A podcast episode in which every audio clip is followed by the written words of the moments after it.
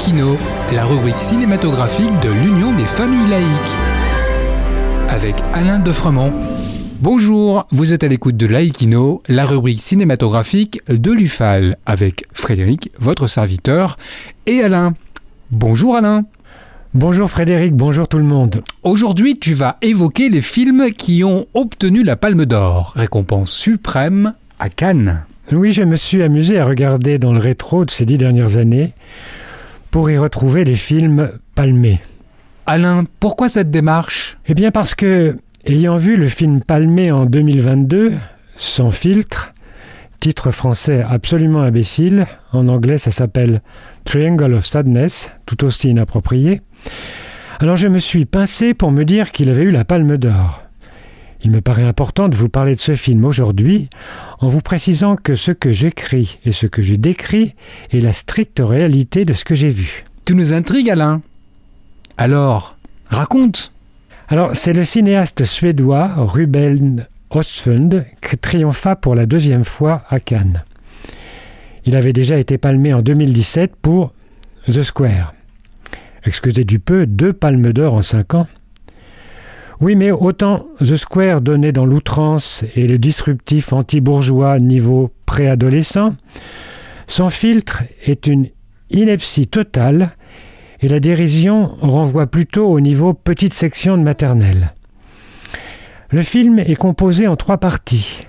Dans la première, un couple, un mannequin homme et une influenceuse nommée Yaya, sont attablés à une table de restaurant. Puis, elle dans l'ascenseur, lui luttant contre la fermeture des portes, ils se disputent pour savoir qui aurait dû payer la note du restaurant. Eh bien, oui, ce n'est pas forcément l'homme. Quelle audace Mais ça a duré vingt minutes. J'en tremble encore. Seconde partie. Nous voici sur un bateau de croisière de taille modeste, mais ruisselant de fric.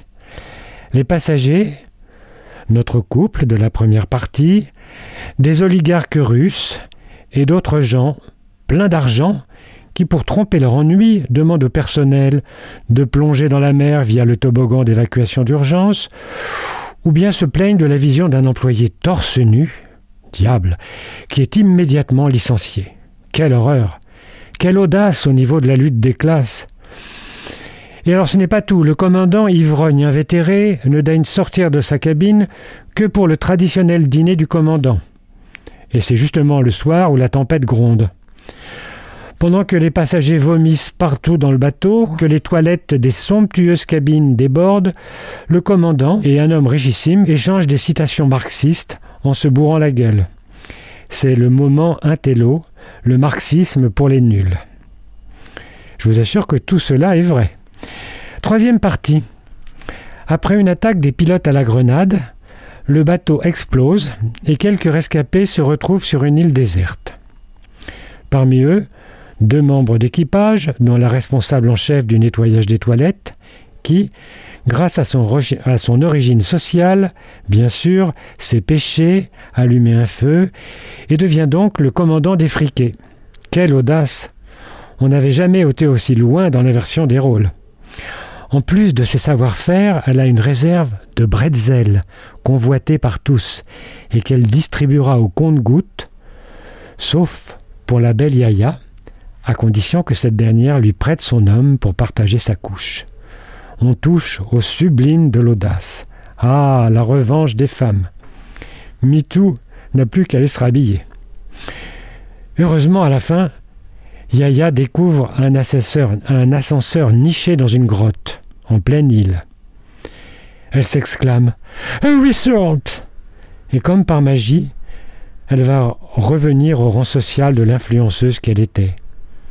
Mais allez, je vais vous faire languir. Vous vouliez connaître la fin?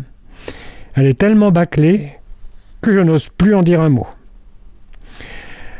Le réalisateur voulait sans doute marcher sur les traces de Marco Ferreri de la Grande Bouffe, ou bien dans celle de Louise Bugnel, le charme discret de la, bourgeoisie. Mais en fait, il ne fait que marcher dans les vomissures et les excréments qu'il nous a montrés. Espérons que ça lui portera bonheur. Hum, je te sens un peu en colère, Alain. Tu as raison, je le suis devant un tel naufrage. À très vite pour une chronique plus apaisée. Merci Alain.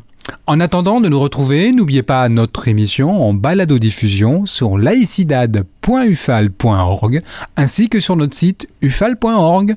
Pensez aussi que nos activités ne sont possibles que grâce à vos dons et à vos adhésions. À bientôt.